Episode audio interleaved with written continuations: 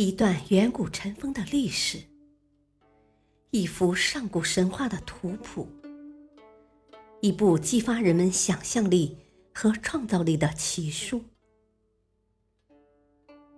欢迎收听《山海经之山海趣谈》。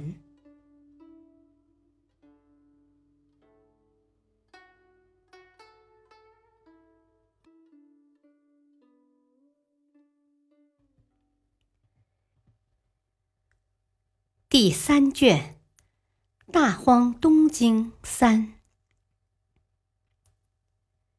现在我们来说说大荒东经前文留下的两桩公案。第一桩公案，海内东经提到王子业之师，我们指出那是商国第七代君王王亥被杀害后。尸体被大卸七块的惨状。本经困民国及姚民国一节讲了案件的始末。王亥在有意及河伯那里寄养驯服的牛，王亥自己也在有意国，而有意杀了王亥，抢了牛。这似乎是一桩图财害命案，但案件的起因。还另有疑点。学者引据《竹书纪年》说：“因王子亥宾于有义而迎焉，有义之君绵臣杀而放之，是故因主贾威假施于河伯以伐有义，遂杀其君绵臣也。”按照古书的说法，看来是王亥在有意做了什么有伤风化的事，引起绵臣莫大的仇恨，这才招致杀身之祸，而且死后被分尸，尸块还被丢在了不同的地方。一些学者坚持说，王亥之死只是因为有意国君图财害命。这恐怕说不过去，因为从现代犯罪学理论来看，如果仅仅是为了抢夺财物，绵臣实在没必要杀人分尸，他缺乏那么做的动机。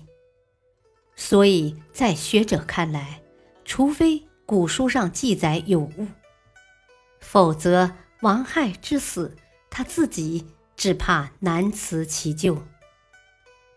另外，古书的记载也补充了本书故事的模糊之处。绵臣明明杀了王亥，有意为什么又要遣出，为国于寿呢？原来商国的主贾威向河伯借兵去攻打有意国，给王亥报仇，并且杀了有意国君绵臣。这么说。遣出的有意当是有意国的重要人物，甚至可能就是绵臣的儿子。主贾威是谁呢？他是王亥的儿子，在一些史书中又叫上贾威。河伯有土地帮王亥放养驯服的牛，和有意国君交情不错，还能借兵给主贾威。看来，这位河伯恐怕并非河神兵仪，而也是当时的一国之君。不过，整个故事还有两个漏洞：一是王亥明明已死，两只手臂被扔到了不同的地方，却又怎么能拿着一只鸟，正在吃他的头呢？二是，既然困民。即姚民，也就是从有意国逃出来的人。这一段末尾又为什么说地顺生细，细生姚民呢？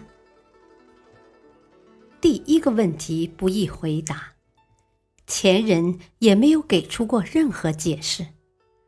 不过，这大约与盘户和犬戎的关系类似，因为有意杀了王亥。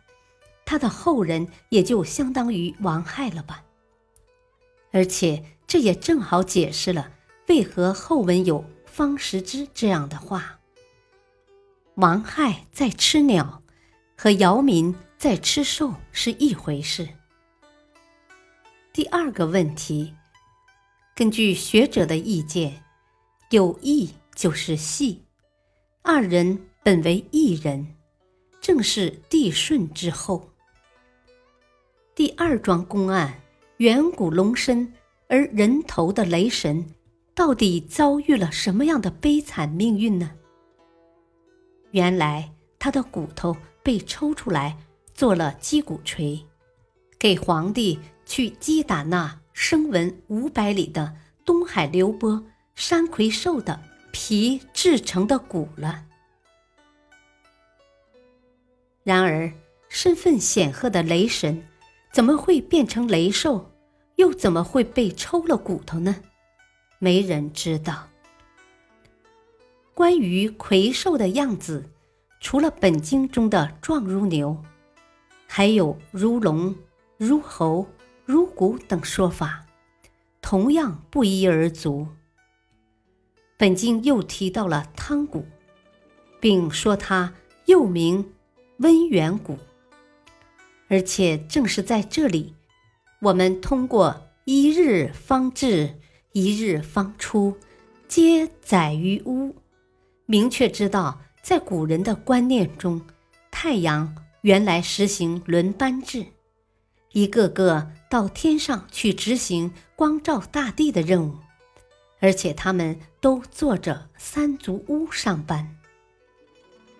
但奇怪的是。古书上解释说，中有三足乌。《淮南子·精神篇》又说，日中有俊乌。这样看，分明是太阳载着三足乌。他们之间的关系也真是搞不懂了。本经还提到的著名的应龙，不过后文有他详细的故事。那就还留到后面再说吧。感谢收听，下期播讲《大荒南经》，敬请收听，再会。